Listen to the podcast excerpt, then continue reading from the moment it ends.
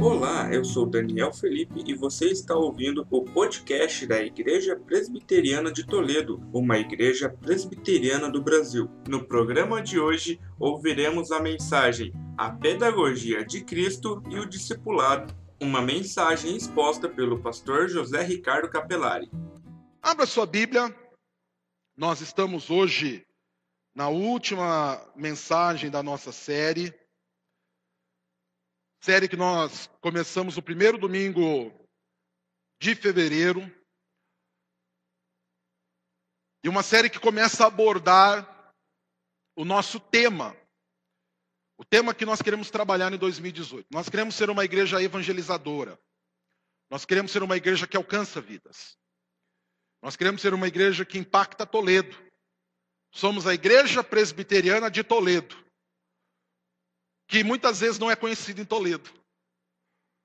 Que muitas pessoas não sabem que existe. Não só porque desconhece o seu endereço, mas porque muitas vezes é uma igreja que não causa o impacto que tem que causar. Nós queremos mudar isto. Pela nossa própria força e poder? Não. A força do homem nada faz. Não é isso que o hino diz? Sabemos com certeza.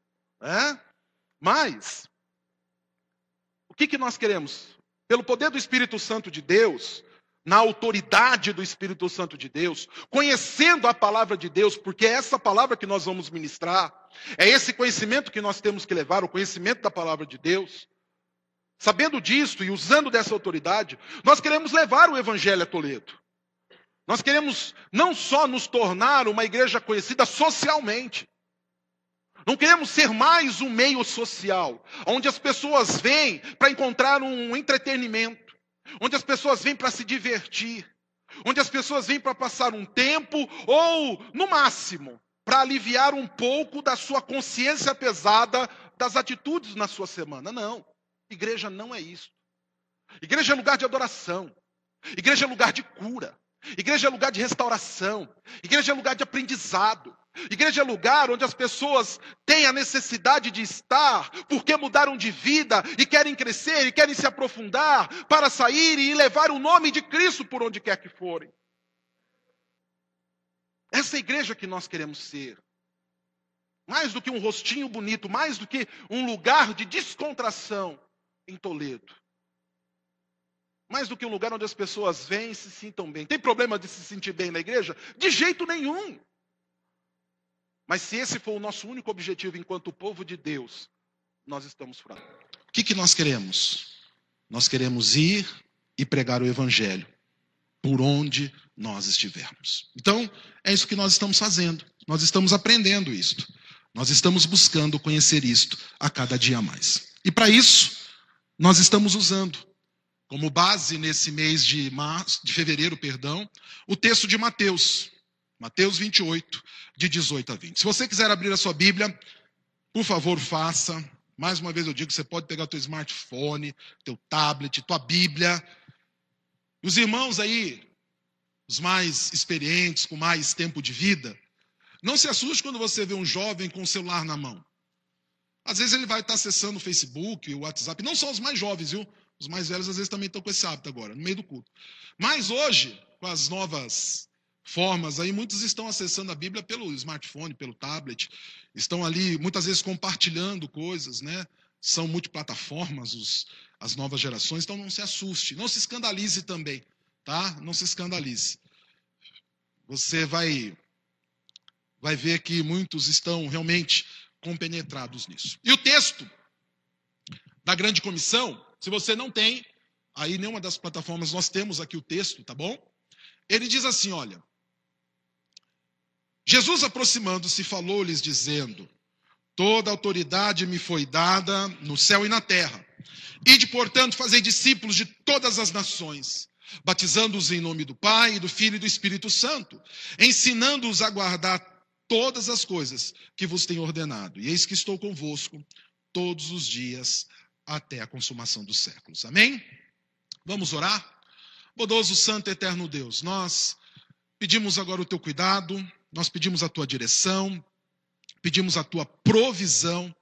Também, ó Pai, Pedimos que o Senhor mantenha as nossas mentes cativas, os nossos ouvidos atentos, que nada nos disperse, Senhor. E que nesse tempo que nós temos aqui, nesse breve tempo, que nós possamos, Senhor, atentar para a tua palavra, que possamos buscar aprendê-la e também segredá-la nos nossos corações, para a glória, para o louvor e para a honra do nome de Cristo Jesus. Amém e amém. E nas outras semanas, nós fomos aprendendo algumas questões do chamado, né? A nossa ordenança, a ordem de irmos e pregarmos o evangelho. Vimos também que nós devemos integrar as pessoas que vão sendo trazidas, que vão sendo acrescentadas no nosso meio, é função da igreja, é, integrar, cuidar, abençoar a vida das pessoas. Guarde uma coisa no teu coração: igreja não é clube, tá? Nós não somos sócios de um clube. Quando dizimamos e ofertamos, não é uma mensalidade daquele que tem uma carteirinha do clube da igreja presbiteriana. Não, a igreja é um lugar aberto para todas as pessoas. E ela tem que receber as pessoas. E o Senhor vai tocando no coração das pessoas. E nós vamos integrando as pessoas. De culturas diferentes, de costumes diferentes, de famílias diferentes, de ideias diferentes. Quanto mais a igreja vai crescendo, mais ideias vão se agregando. Nós vamos podar as ideias? Não. Nós vamos recebê-las. Nem todas nós vamos usar. Mas a verdade é que a igreja é uma comunidade plural. As pessoas podem opinar. As pessoas podem participar e devem participar. Deve entender também, né?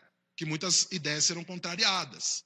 Igreja não é lugar de fazer biquinho, não é lugar de manha, não é lugar de dizer, ah, não me ouviram, então eu não vou mais. Não. Igreja é um lugar de nós nos integrarmos. E uma das maneiras que nós entendemos e vivemos tudo isso é através do ensino. Uma boa igreja, ela tem que ser uma igreja que glorifica a Deus, que exalta o nome do Senhor, mas tem que ser uma igreja ensinadora como consequência da glória que ela tributa a Deus, ou uma das maneiras de glorificar e de tributar glória ao nome do Senhor, é através do ensino, é uma igreja que ensina. Nós não podemos ser crentes bitolados, nós não podemos ser crentes alienados. A religião não é o ópio do povo. Religião não é para alienar ninguém. A religião não é para formar um bando de abobalhados. Não. O Senhor nos deu cérebro, o Senhor nos deu capacidade de pensar, o Senhor nos deu senso crítico. O problema é que muitas vezes nós usamos esse senso crítico não para sermos críticos e aprendemos e crescemos, mas para sermos cricas. Sabe aquele crente crica, chato? Que você não quer ficar do lado dele? Não, não é para isso. E a igreja tem que prezar por ensinar os seus. E o Senhor Jesus, então, na ordem que ele nos dá, ele fala: vai, preguem. Mas não só preguem, não só batizem. E quando eu digo só, eu não estou diminuindo o valor destas coisas, em detrimento de outras, não. Quando ele diz, vá, pregue, batize, ele diz também, ensine. Ensine o povo, o povo precisa saber, o povo precisa ter conhecimento. É função da igreja que o povo conheça. A igreja tem que ter uma pedagogia. A igreja tem que ter o desejo de ensinar. Quando nós olhamos para essa palavra pedagogia, que está no título da nossa mensagem hoje, Pedagogia de Cristo e Discipulado, a pedagogia é uma ciência que tem como objetivo de estudo a educação, o processo de ensino e a aprendizagem. O sujeito é o ser humano, enquanto ser que vai ser educado. Então, pedagogia é, entre outras coisas, a arte de ensinar. É a ciência que ensina. E a igreja tem que prezar pela pedagogia. Segundo a Wikipédia, a palavra pedagogia ela tem origem na Grécia Antiga e vem das palavras paidos, que é crianças, e agen, que é conduzir, ou seja, é a maneira de ensinar a criança, que pode ter a ideia também de ensinar o novato, daquele que está iniciando na fé, do neófito. A igreja cuida daqueles que vão chegando e ela vai ensinando a eles. Quando nós olhamos para o nosso mestre Jesus, ver que em todo o tempo o Senhor cuidou de ensinar o povo.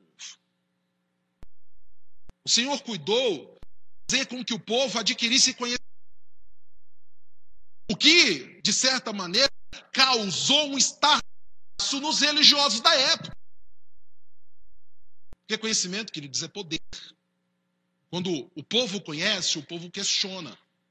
Quando o povo sabe, o povo não aceita qualquer coisa goela abaixo. Isso amedronta muitos líderes. Porque quando o povo conhece, quando o povo tem conhecimento, uma das primeiras coisas que acontece é o seguinte: o pastor não pode subir no púlpito para falar abobrinha. Porque o povo vai saber que ele está falando abobrinha. O povo não vai engolir qualquer coisa. Então, uma das coisas que o pastor vai ter que fazer é o quê? Estudar. Estudar leva tempo. Você tem que se esmerar, tem que cuidar. Então, muitos, e a história vai nos mostrar isso, muitos líderes fizeram o quê? Afastaram o povo do conhecimento. Preferiram deixar o povo alienado. Preferiram deixar o povo aquém do conhecimento. Porque daí você domina como domina um gado. Quem já lidou com gado sabe, se o boi soubesse a força que ele tem, ninguém colocaria um cabresto nele.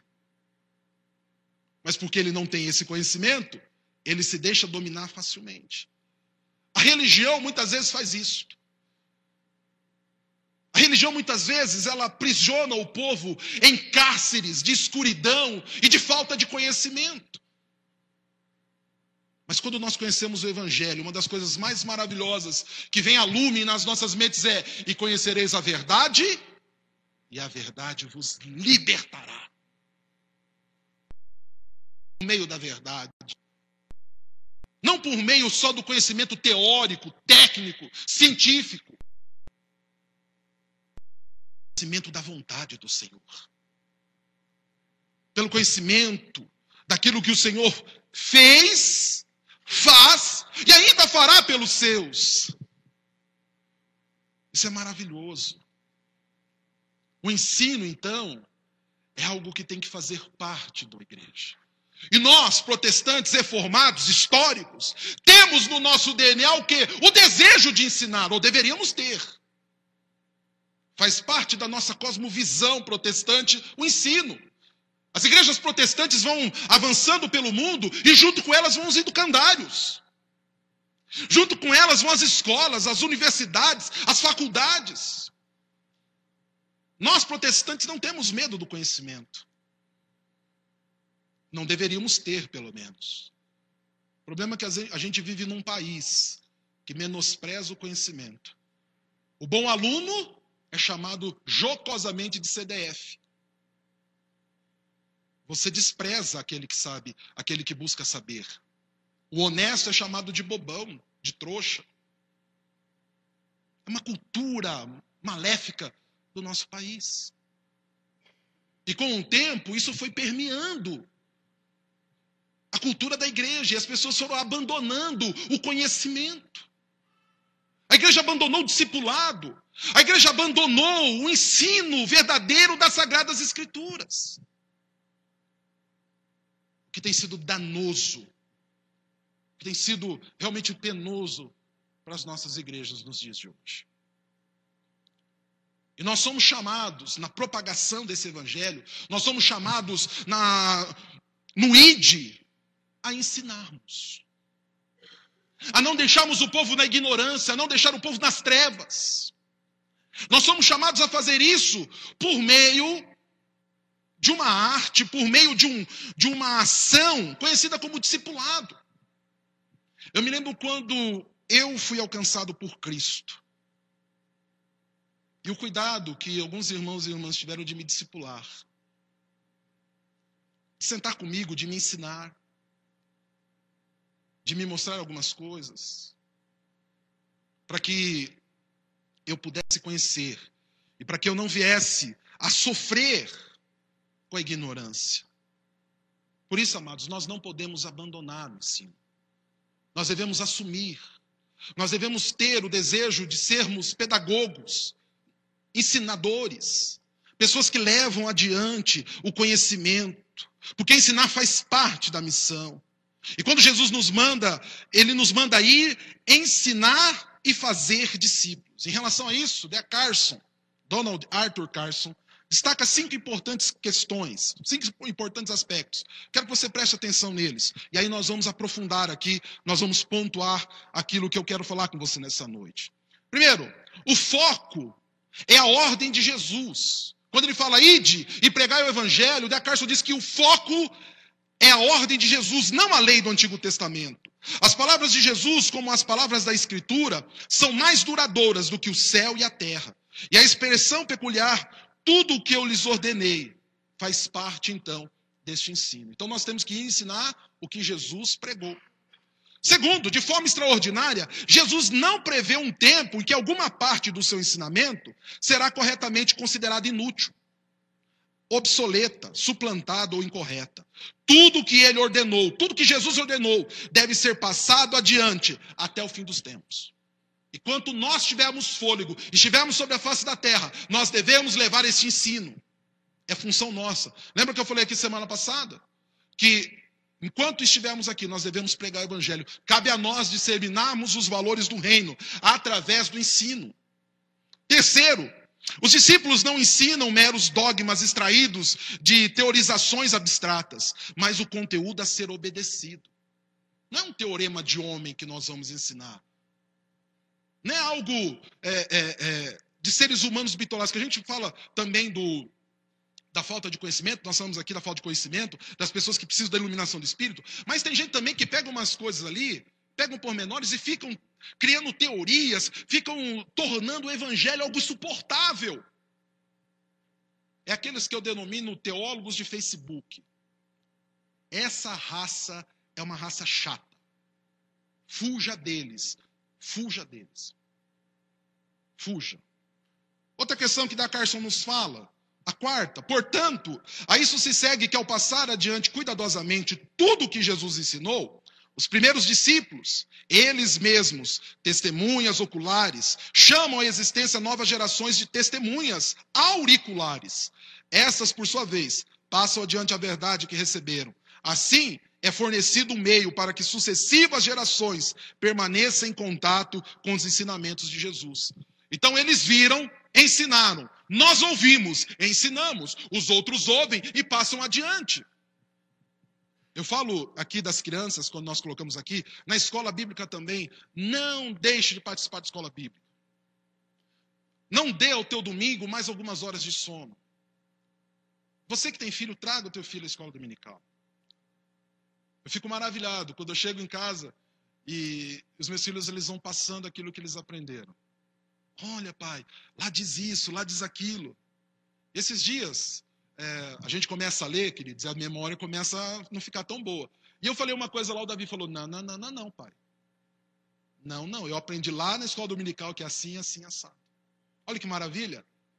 Isso é um coração de bereano que vai na palavra, que conhece que, e que passa adiante. Isso é maravilhoso.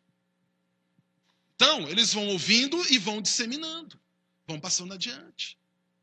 Os nossos jovens, queridos, estão aí no mundo, os nossos adolescentes estão no mundo, e as escolas estão debatendo vários assuntos. Sexualidade, estão debatendo aí as ideologias de gênero. Os nossos jovens e adolescentes têm base para debater isto? E se eles têm, qual é a base que eles têm? Esses dias a minha filha foi chamada de radical na escola. Por quê? Porque a base que ela usou é a base de Cristo. Olha, eu não desprezo ninguém, mas isso é errado. Ah, você é homofóbica, me chame do que quiser. A Bíblia me diz isto, isto, isto, isto. É assim que funciona. Ah, mas ela é filha do pastor. Não. Não existe isso no DNA de ninguém. Se você for puxar lá ah, o genoma dela, não vai estar tá lá assim, olha, no DNA dela os cromossomos, o cromossomo 22, filha do pastor. Não. É a base que nós passamos a ele, que eles aprendem aqui. Outra coisa que da Carson nos diz, a quinta, o cristianismo deve se propagar pela necessidade interior, ou ele já se adulterou. Pois uma das ordens de, uma das ordens de Jesus é ensinar tudo o que ele ordenou. O fracasso em fazer discípulos, batizar e ensinar todos os povos do mundo, já é em si mesmo um fracasso no nosso próprio discipulado. Nós temos que fazer discípulos, batizá-los, ensiná-los, tudo no ensino e na autoridade de Cristo Jesus. Estão observando isso, queridos? Olhamos por tudo isso. Nós entendemos que nós temos que ir ensinar. E quem é o nosso modelo, então, de ensino? Que pedagogia possamos ser profícuos, abençoadores, possamos ser produtivos naquilo que fazemos. Nosso modelo é Cristo. Nosso modelo é Jesus. E quando nós olhamos para Jesus, nós vemos algumas coisas interessantes. A saber, preste atenção, a primeira delas. Vou passar aqui. Passei para mim, por favor. Isso. A primeira delas é que a pedagogia do discipulado, ela tem como fundamento as sagradas escrituras. Então, quando nós olhamos para Cristo e para o seu ensino, e para a sua pedagogia, e para a sua ordem, nós vamos entender que a pedagogia do cristão, a pedagogia do discipulado cristão, ela tem como fundamento as sagradas escrituras. Quando o Senhor nos dá ordem, ele fala assim: olha, vocês vão, preguem, batizem, ensinando-os a guardar todas as coisas. Que todas as coisas são estas? As coisas que o Senhor ensinou. E onde elas estão? Ah, elas estão naquela experiência que eu tive, naquele sonho que eu tive. Ah, elas estão naquela revelação que eu tive. Eu estava assim, eu vi uma luz e, e tudo se tornou claro. Não, elas estão nas Sagradas Escrituras. O que passa disso é anátema. Nós precisamos fugir de todo e qualquer experiencialismo. Se nós formos ficar com uma base, a base são as Sagradas Escrituras. Uma das mensagens atrás, eu li um trecho da nossa confissão de fé. Um dos nossos símbolos de fé da Igreja Presbiteriana. Confissão de fé Westminster. E nós vimos lá que a Bíblia é a nossa única regra de fé e prática. Então, nossa pedagogia, o nosso discipulado, ele tem que estar fundamentado nas Sagradas Escrituras. Elas são suficientes para nos ensinar para nos doutrinar, para nos corrigir dos nossos erros, para nos chamar à luz da glória de Cristo Jesus. O problema é que a igreja está fugindo da Bíblia. A igreja está procurando um pragmatismo. Ela quer agradar por obras. Ela quer agradar por programações.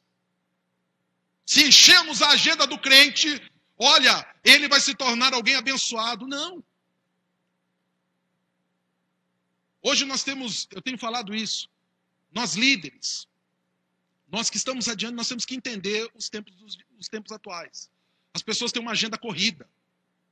Soma-se a isso também todos os nossos acessos digitais que nos levam tempo, gente.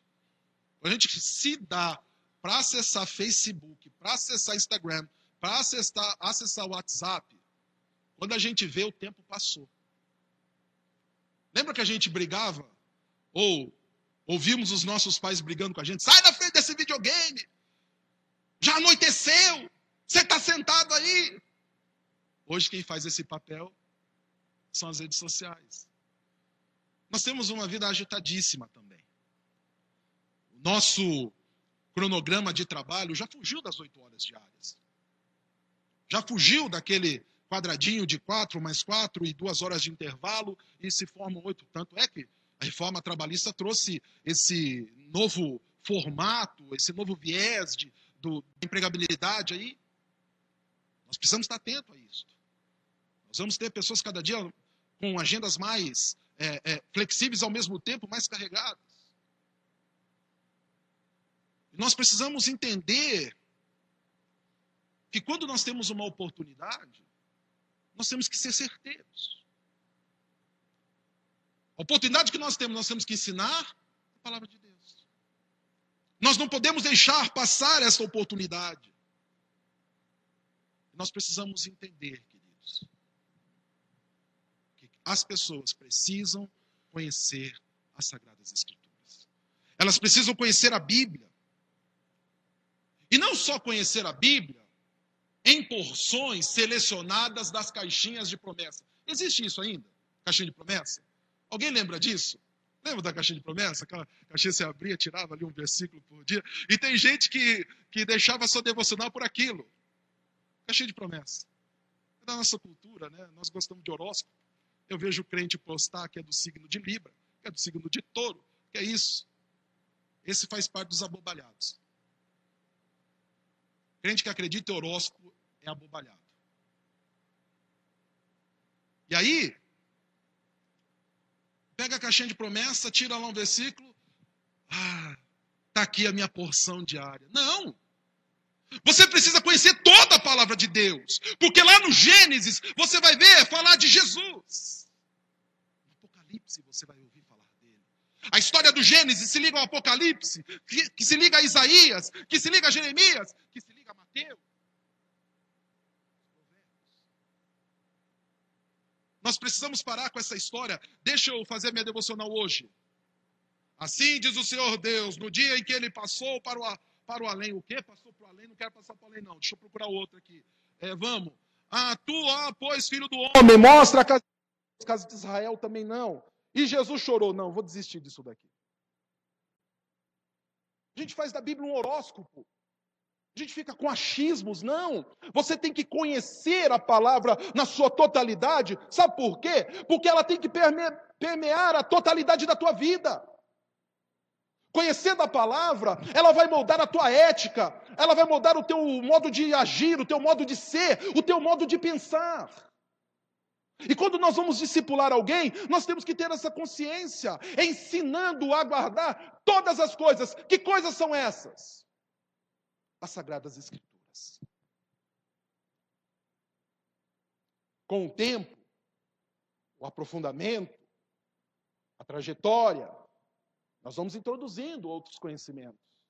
Ensinamos os símbolos de fé, os nossos catecismos, nossas doutrinas.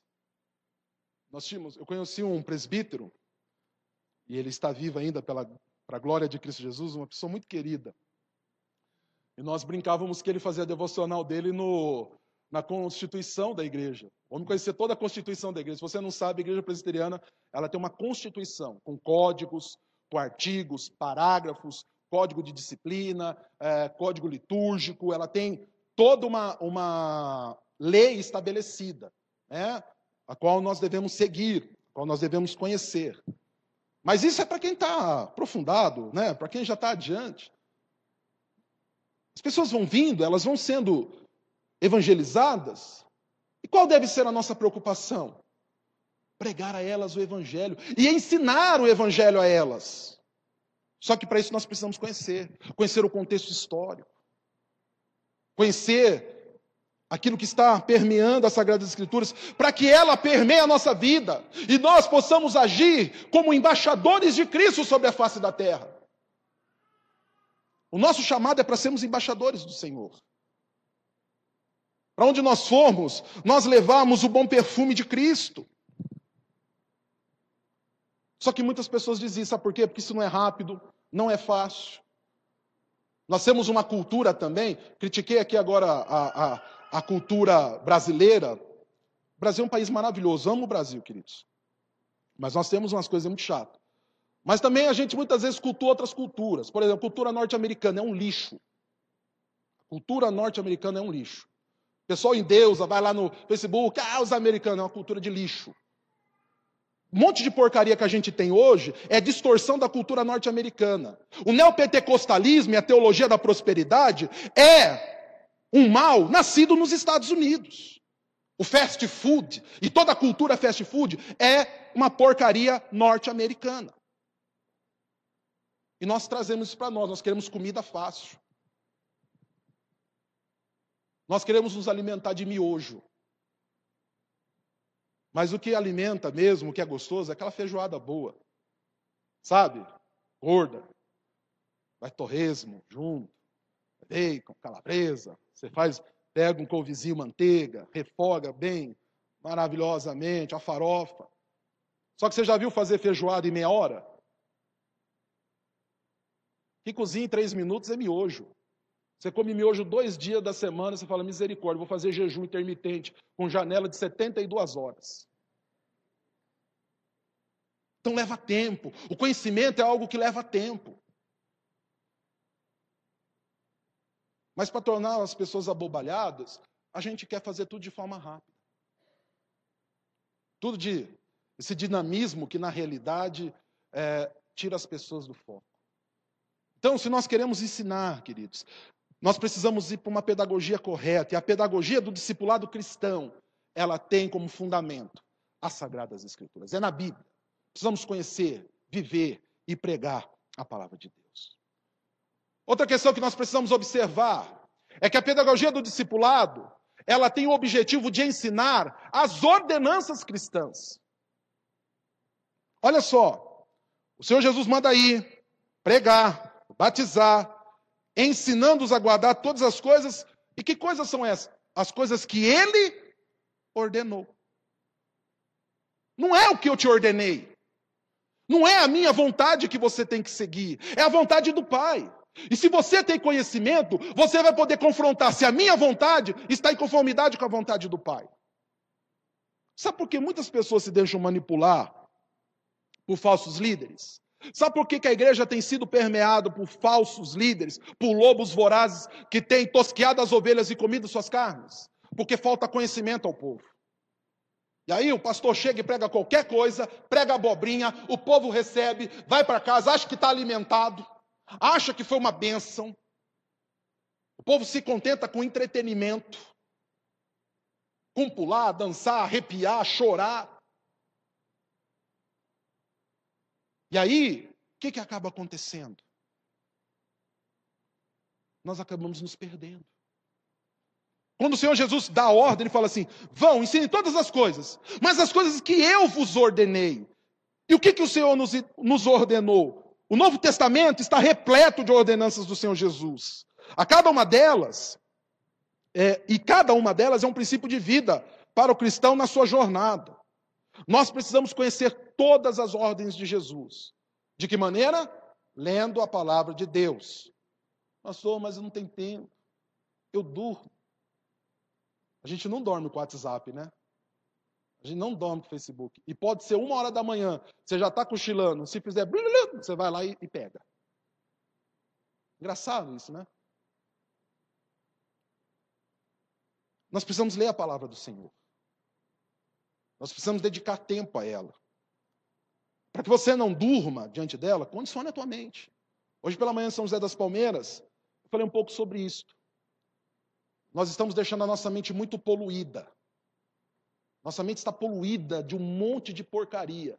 Dias atrás eu estava conversando com uma pessoa, passando um princípio bíblico para ela, e eu perguntei: Você entendeu? Ela falou: entendi, pastor. Eu falei: Me explica. Essa é uma, é uma ferramenta da pedagogia. Você pede que a pessoa te, te diga o que ela aprendeu para você ver se ela aprendeu mesmo. Ela falou, pastor, olha, veja bem, começou assim, ela deu um exemplo, sabe do quê? Da novela. A mente dela está poluída pela novela, e ela quis aplicar o princípio bíblico dentro do exemplo da novela. Vai dar porcaria, queridos. Mas é isso que tem permeado a cabeça do crente. É isso que ele tem se alimentado. Então, nós precisamos ter uma mente limpa. Nós precisamos cuidar da nossa mente.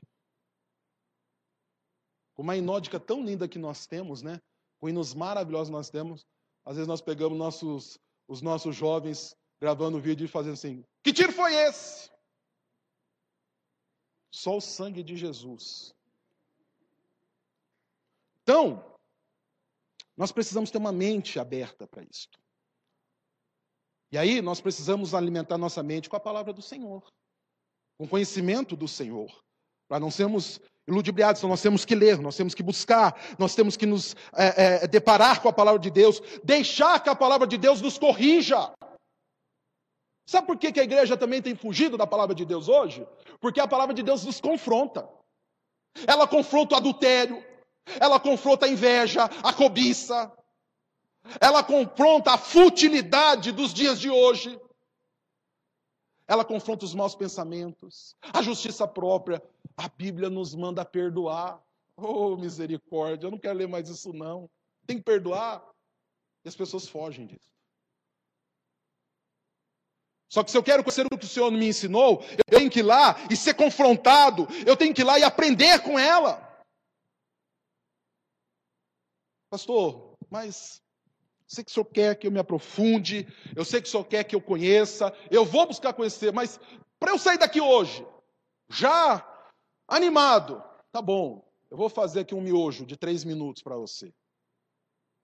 Vai lá, em Lucas 10, 27. O que, que o Senhor diz lá? Amarás o Senhor teu Deus acima de todas as coisas e o teu próximo. Você percebeu que o Senhor Jesus ele não manda amar o teu próximo como você ama ele, ele não manda você amar o teu próximo como você ama as tuas coisas, mas ele manda você amar o teu próximo como você ama quem? Quando você faz alguma coisa errada, você tem vontade que alguém te empurre de cima do prédio? Então, quando alguém faz alguma coisa errada contra você, não é para você ter esse sentimento contra ele. Quando alguém faz alguma coisa de errada contra você, ou quando você faz alguma coisa de errada contra alguém, você tem vontade que te esganem? Então é para você amar como você se ama. Então, quando alguém faz algo errado contra você, qual o sentimento você não pode ter? De querer esganar o outro, não é? O resumo das ordenanças está aí. Porque se eu amo o meu Senhor acima de todas as coisas, eu fujo da idolatria, eu não levanto o nome do Senhor, meu Deus, em vão. Eu respeito o dia do descanso, né? O dia de culto ao Senhor. Eu não crio imagens de outros deuses diante de mim. E se eu amo o meu próximo como a mim mesmo, eu perdoo, eu não mato, eu não roubo, eu não cobiço a coisa que é do outro, eu não levanto falso testemunho contra o outro. E o Senhor Jesus fala: vai ensinar isso daí. Mas para que a gente possa ensinar, a gente tem que viver. Para viver, a gente tem que conhecer. Então, o discipulado, gente, ele tem como objetivo ensinar as ordenanças cristãs.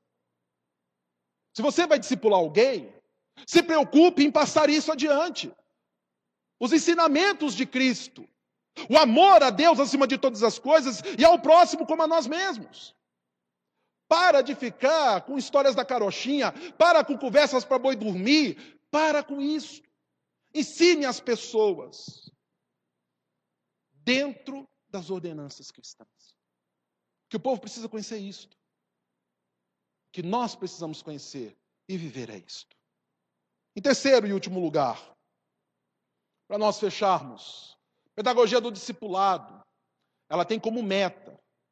Você viu, nós falamos de objetivos, agora nós falamos de metas. Ela tem como meta que as pessoas conheçam o reino de Deus. Se nós vamos ensinar, nós temos que ensinar as pessoas dentro de um princípio. E qual é o princípio que as pessoas precisam conhecer? O princípio do reino de Deus. E se o nosso objetivo enquanto cristãos é ensinar que as pessoas guardem os princípios cristãos e que os vivam de maneira que todos reconheçam que Jesus Cristo é o Senhor, a nossa meta então passa a ser que isso seja alcançado por uma disseminação do reino e de sua cultura sobre a face da terra. E a melhor maneira de ensinarmos aquilo que as pessoas devem aprender é por meio da cultura do reino, sendo vivida dioturnamente, ao extremo, pelos filhos do rei. Quando você se interessa por uma outra língua, eu falei aqui né, da cultura norte-americana, mas uma das coisas que o norte-americano tem é a língua. E a língua universal, né, a língua conhecida aí por todo mundo. Então, você vai aprender o inglês. Uma das coisas interessantes para quem quer aprender o inglês, para quem quer aprender outras línguas e quer se aprofundar no idioma, é você fazer um intercâmbio cultural. Você ir no lugar para você ouvir as pessoas falarem, para você falar com as pessoas, mas não só para isso, para você conhecer a cultura, porque muito da nossa língua, muito daquilo que nós falamos está envolvido com a nossa cultura. Né?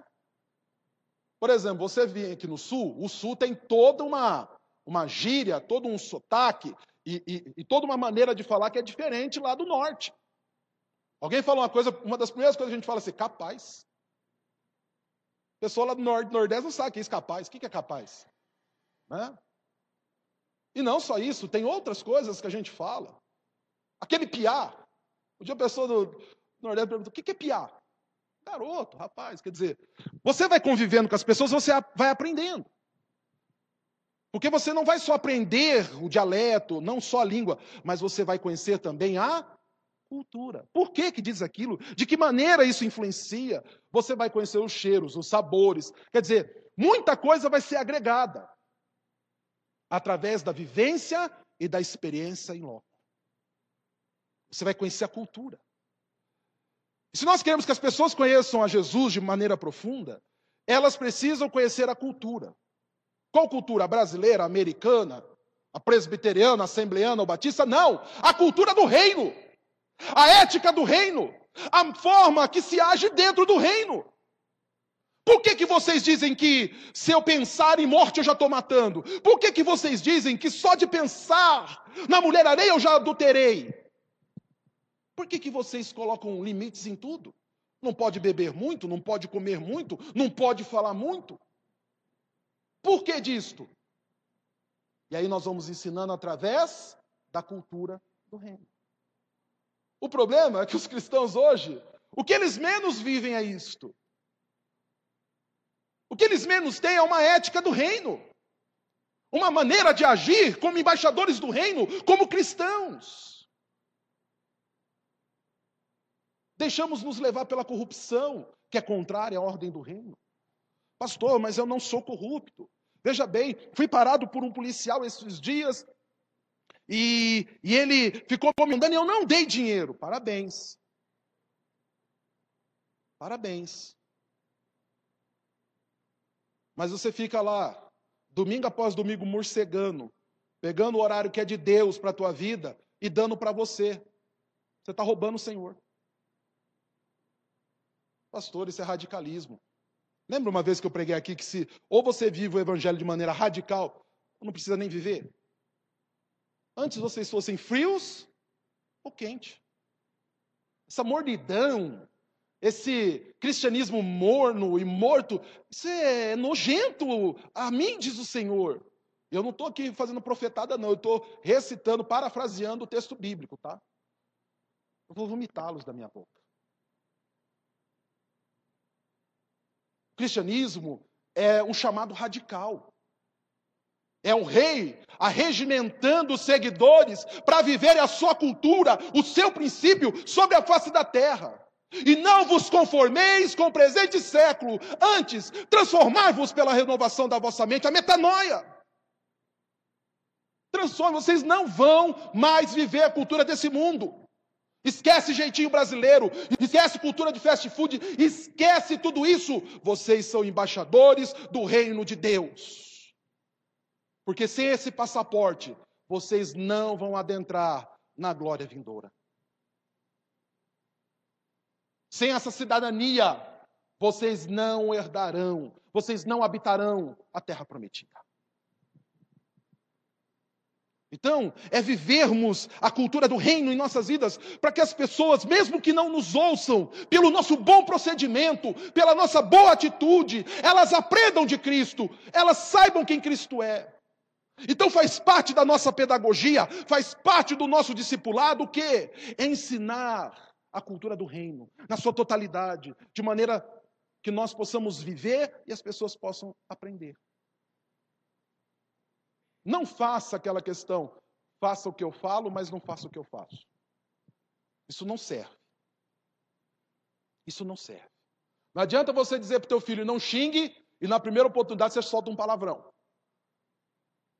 Não adianta você exigir modos se no primeiro gole de refrigerante você solta um arroto à mesa, isso é horrível. Não adianta você dizer não grite. Se na primeira oportunidade, primeira fechada que você toma no trânsito, você abre o vidro, põe a mão para fora e aí é um Deus nos acuda. As pessoas estão observando. Não adianta falar e não viver, é hipocrisia. O Senhor Jesus disse que pessoas assim são raças de víboras, hipócritas sepulcro caiados. Por fora são bonitos, mas por dentro, por fora é bela viola, por dentro pão bolorento. Nós precisamos viver essa ética, precisamos viver esse princípio. A igreja precisa viver isto. Você é a igreja. Então, quando você é um mau funcionário, você não está vivendo a ética do reino. Porque, como cristão que nós somos, nós fazemos tudo para o nosso Senhor. E se nós fazemos, nós fazemos melhor. Procuramos chegar no horário, procuramos sair no horário, até como cristãos. Quando eu me tornei presbiteriano, uma das culturas que eu aprendi é que sempre o presbiteriano chega atrasado. Eu falei, tenha misericórdia, Senhor Jesus. Para mim isso não serve. Isso é um mau exemplo. Isso é um mau testemunho. E isso vai se propagando de uma maneira ruim. Uma hora você começa a chegar três minutos, outra hora cinco minutos, daqui a pouco é uma hora, daqui a pouco eu nem vou mais. Então, nós precisamos viver uma cultura do reino. A cultura do reino é uma cultura boa, agradável, aos olhos de quem? Aos olhos do Senhor. E quando nós vivemos, nós glorificamos ao nome dele, nós exaltamos o nome dele. E se nós queremos que as pessoas aprendam, elas precisam aprender disto. Eu preciso disseminar a cultura do reino por onde quer que eu for. Isso faz parte da minha pedagogia, isso faz parte do, do discipulado cristão. A nossa meta é que as pessoas conheçam o reino de Cristo Jesus. Uma das coisas que o Senhor mais pregou, que ele mais falou, é do seu reino. É chegar do reino de Deus, é chegar do reino dos céus. O reino dos céus está no meio de vós. Se você é daquele que gosta de, de piadinhas sujas, capciosas, essa não é a ética do reino gracejos. Essa não é a ética do reino. Nós precisamos, então, como cristãos, disseminar a ética do reino. Por onde nós formos. Sendo o pastor, o médico, o professor, o advogado, o mestre de obras, o engenheiro, não importa. Não importa. Tanto porque as pessoas estão nos vendo aí e o nosso bom procedimento. Lembra que eu preguei aqui quarta-feira? Nosso bom procedimento glorifica o nome do Senhor. Então, que nós possamos ir e levar e ensinar através da ética do reino. Que as pessoas conheçam, conheçam o reino de Deus através de nós. Através da nossa vida, da nossa conduta, do nosso jeito de ser e de agir. Então, para terminarmos, ensinar está na nossa cultura cristã protestante. É uma obrigação dada pelo Senhor Jesus. Por isso, não tenhamos medo nem preguiça. Façamos o nosso papel com esmero e determinação. E que a glória do Senhor seja conhecida dia a dia em nossas vidas, no nome santo de Cristo Jesus. Amém? Vamos orar? Bondoso Deus, nossa gratidão ao teu nome nosso louvor e adoração ao Deus Supremo, ao nosso Deus, o Senhor das nossas vidas.